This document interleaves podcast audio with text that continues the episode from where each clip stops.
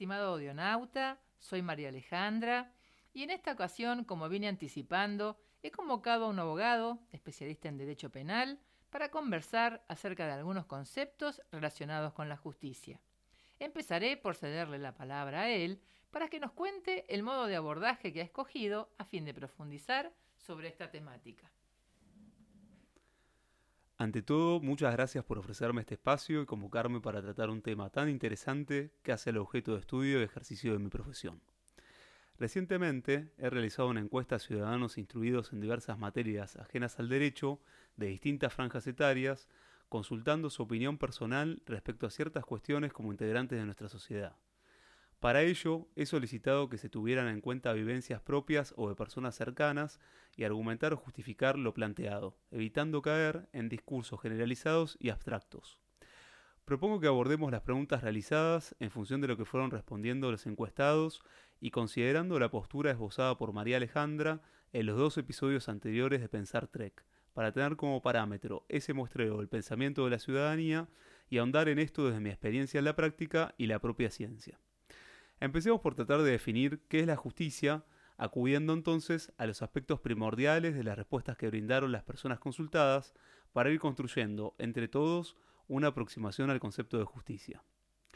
Los más jóvenes, de entre 20 y 30 años, sostuvieron que la justicia es uno de los tres poderes que posee el Estado Nacional actual en el régimen de democracia representativa que rige en Argentina y el Poder Judicial es el que media entre dos o más partes encargándose de hacer cumplir las normas dictadas por la sociedad. Por su parte, quienes se encuentran entre 35 y 50 años interpretaron que la justicia es el poder del Estado encargado de aplicar y juzgar a cualquier persona a través de las leyes para que respete y cumpla los valores y obligaciones que a cada uno le corresponde. Las personas de 50 a 70 años entendieron a la justicia como un principio para juzgar y obrar en consecuencia, respetando siempre la verdad. Una manera de impartir igualdad, garantizando el orden de la paz. Concluyeron que si no hay paz, no hay justicia y de esto debe ocuparse el Estado. Los mayores de 70 años manifestaron que la justicia es equidad, gozar de los derechos y cumplir con las obligaciones. Al comenzar mi preparación académica, en una de las primeras materias que cursé en la carrera de grado, un profesor me preguntó qué consideraba como ciudadano que debía hacer la justicia. A ello contesté que sería dar a cada uno lo que corresponde bajo el objetivo de mantener la paz social.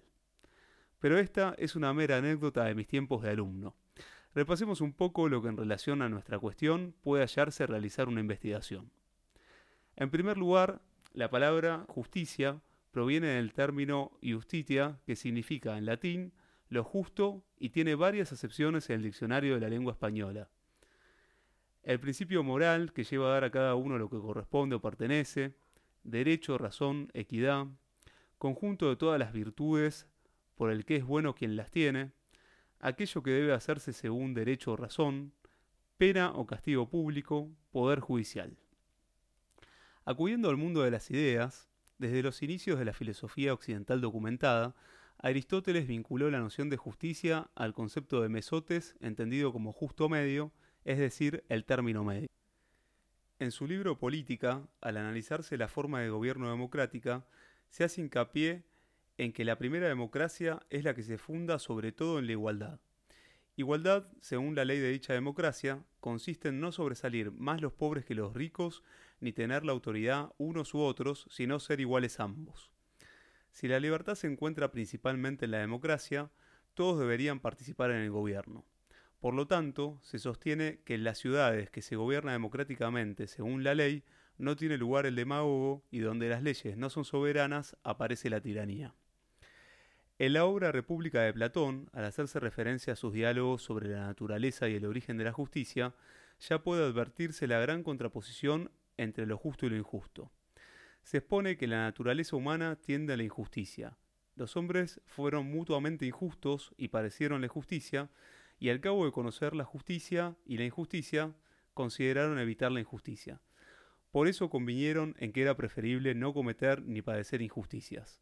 Esta decisión habría dado lugar a las leyes y a las convenciones, calificándose de legítimo y de justo lo que estaba ordenado por la ley. De ahí se propuso que proviene el origen y la esencia de la justicia. Acercándonos a la actualidad, Hans Kelsen, un filósofo y jurista de los más influyentes del siglo XX, expresó, La justicia es para mí aquello cuya protección puede florecer la ciencia y junto con la ciencia la verdad y la sinceridad. Es la justicia de la libertad, la justicia de la paz, la justicia de la democracia, la justicia de la tolerancia. Como pudimos apreciar, no existe una definición universal sobre la justicia, pero sí coincidencias y parámetros generales en cuanto a lo que representa. En base a todo lo expuesto, considero acertada la conclusión de María Alejandra en cuanto a que la administración equilibrada del poder es saludable para el grupo social de pertenencia, ya que situaciones de desequilibrio, conflicto e injusticia pueden ser percibidas por la conciencia como peligrosas y generan estados de alarma y tensión que deterioran la salud de los individuos y de la comunidad. Continuemos nuestro análisis en base al interrogante de por qué involucrar a un tercero habilitado por el Estado en alguno de nuestros conflictos. Esta pregunta ha conducido a varias interpretaciones de por sí enriquecedoras. Los más jóvenes, de entre 20 y 35 años, mantuvieron que se debe involucrar a un tercero ante un conflicto con otro cuando se necesita llegar a un acuerdo y esto no se logra. Entonces buscan a alguien neutral para que intermedie en forma externa acudiendo al Estado, que es el único habilitado para mediar habiendo un inconveniente en la sociedad. Por su parte, quienes se encuentran entre 35 y 50 años dijeron que se debe involucrar a un tercero en nuestros conflictos porque los ciudadanos comunes ni siquiera estamos bien informados sobre qué nos corresponde o no sobre nuestros derechos. Por lo general nos vamos enterando a medida que ocurre el conflicto. Por eso es bueno contar con alguien capacitado para que nos asesore como un abogado. Un juez se supone que es un funcionario imparcial que podrá fallar a favor o en contra sobre todo lo planteado por nuestro abogado o quien nos representa. Actúa un profesional por nosotros, dado que la práctica jurídica no permite que una persona que no haya estudiado derecho entienda por completo el trasfondo de las cuestiones judiciales. Las personas de 50 a 70 años aludieron que se acude a un mediador neutral con el fin de alcanzar soluciones, pero respetando los intereses de todos. Se media entre controversias de gente que no se puede poner de acuerdo, buscándose lo más justo para las partes con la intervención de alguien más. Los mayores de 70 años indicaron que el Estado actúa para impartir justicia a través del Poder Judicial, involucrando terceros que interceden entre sujetos o organizaciones que no se ponen de acuerdo. Dentro de la literatura científica, John Locke, quien es reconocido como el padre del liberalismo clásico, en su segundo ensayo sobre el gobierno civil, se refiere al estado de, de, la naturaleza del hombre como un estado de libertad regido por una ley natural que enseña que siendo todos iguales e independientes, nadie debe dañar a otro en su vida, salud, libertad o posesiones. Ello es entendido como una ley de la razón y la equidad común. El problema que señala este autor es que los medios para ejecutar dicha ley están en manos de todos los hombres, de modo que todos y cada uno tiene el derecho de castigar a quienes la transgredan en la medida que sea violada. En este sentido, indica que única y exclusivamente habrá una sociedad política allí donde cada uno de sus miembros haya renunciado a su poder natural y lo deje en manos de la comunidad, es decir, la sociedad.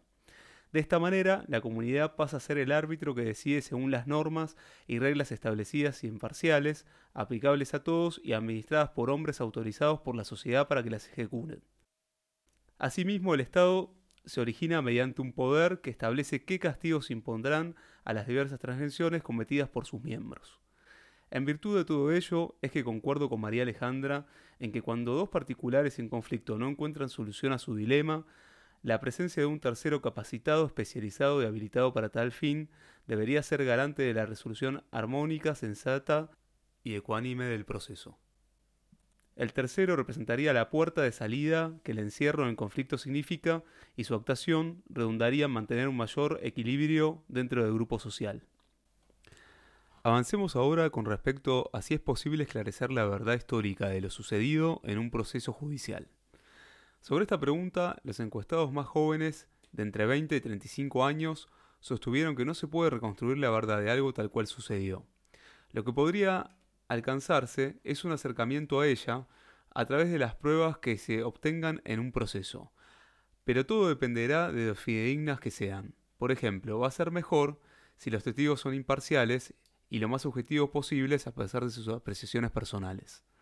Por otro lado, quienes se encuentran entre 35 y 50 años interpretaron que en principio debería poder esclarecerse la verdad histórica porque se supone que es el fin de un proceso judicial. Pero esto no significa que siempre sea así, ya que el mundo se mueve por intereses y algunas personas pueden priorizar valores o beneficios propios. Entonces todo dependerá de quiénes sean los jueces, dado que cada uno tiene sus principios y podría interpretar las leyes de distinta manera dentro de un marco jurídico aceptable. Las personas de 50 a 70 años estimaron que podría ser posible llegar a la verdad histórica de un acontecimiento, aunque esto es poco probable porque se trata de una cuestión del pasado que se pretende reconstruir por humanos en el presente. Los mayores de 70 años manifestaron que es posible alcanzar la verdad histórica de lo acontecido, pero para ello es muy importante la calidad de la investigación judicial que se haga, tendiente a esclarecer los hechos. Al realizar una somera indagación, puede advertirse que arribar a la verdad ha resultado desde siempre un problema que atraviesa las distintas disciplinas. Pues cabe cuestionarse, ¿qué es la verdad? ¿Existe una única verdad? ¿Hay verdades absolutas sobre las cosas? ¿Todos percibimos lo que ocurre de la misma forma? Estos interrogantes, entre otros, exceden lo que nos hemos propuesto desarrollar, aunque quedan abiertos para que los oyentes a los que les interese puedan replantearlos desde sus propias reflexiones. El especialista Michel Foucault en el capítulo Verdad, Poder y Sí mismo de su libro La inquietud por la verdad, expresa que el interés principal de la vida y el trabajo consiste en que nos permiten llegar a ser alguien diferente del que éramos al comienzo. El papel del intelectual es mostrar a la gente que es mucho más libre de lo que piensa, que tiene por verdaderos y evidentes ciertos temas que se fabricaron en un momento particular de la historia y que esa presunta evidencia puede ser criticada y destruida una buena cantidad de las cosas que forman parte de la vida cotidiana de las personas y que éstas asumen como naturales son el producto de ciertos cambios históricos. Por eso todas las instituciones humanas poseen un carácter arbitrario. En este sentido, no puede dejar de mencionarse que en cuanto a la verdad material existen algunas teorías extremas que afirman que es imposible arribar a aquella en los procesos judiciales porque ya de por sí no es posible alcanzar la verdad en abstracto. Esta concepción encontraría su principal fundamento en que el conocimiento es una construcción mental carente de toda conexión con los fenómenos del mundo real. Otros consideran que existen mecanismos para la obtención de la verdad, aunque pueden verse frustrados por límites legales procedimentales. Dentro de la praxis, lo que las partes acuerdan como verdadero en los juicios civiles, comúnmente así se considera porque no está controvertido, y se procura únicamente determinar la verdad de los hechos por ellas discutidos, la verdad formal. En los procesos penales se busca esclarecer la verdad material o real sobre la atribución a un individuo de un delito. Su reconstrucción sería posible accediendo a rastros que lo sucedido deja en las cosas o en las personas que si se conservan en el tiempo e instrumentan lo necesario, pueden conocerse a futuro. Luigi Ferraioli, en su libro Derecho y Razón, señala que la verdad procesal o jurídica es una verdad aproximativa, toda vez que resulta inexistente o prácticamente imposible de concebir un criterio seguro de verdad. Este distinguido jurista admite que la verdad de cualquier teoría científica o de cualquier argumentación o proposición empírica es siempre una verdad no definitiva sino contingente, no absoluta sino relativa a los conocimientos y experiencias llevadas a cabo en orden a las cosas que sabemos. Por todo lo expuesto, considero acertada la postura de María Alejandra en cuanto a que si el proceso judicial describe y respeta los hechos de acuerdo a lo consignado en documentación y testimonios fieles a, los acontecimientos sucedidos, la descripción de los eventos se aproximará a la realidad histórica y que apegarse a la realidad parece ser uno de los pocos caminos que acercan la verdad a la humanidad. Finalmente, vale recordar que tal como pudo apreciarse, todo lo analizado sobre la justicia es principalmente en el contexto de lo que ocurre en la República Argentina, pues es en ese país donde actualmente ejerzo como abogado y el lugar en el cual se encuestó a sus ciudadanos. Hago esta aclaración especialmente teniendo en cuenta que en el próximo episodio profundizaremos sobre si los jueces siempre solucionan los problemas a través de una decisión justa, si aquellos pueden equivocarse, a qué se deben las demoras de la justicia y si se encuentran justificadas. Anticipo también que en el siguiente encuentro realizaré una conclusión global con respecto a lo visto hasta el momento y lo que se ha desarrollado.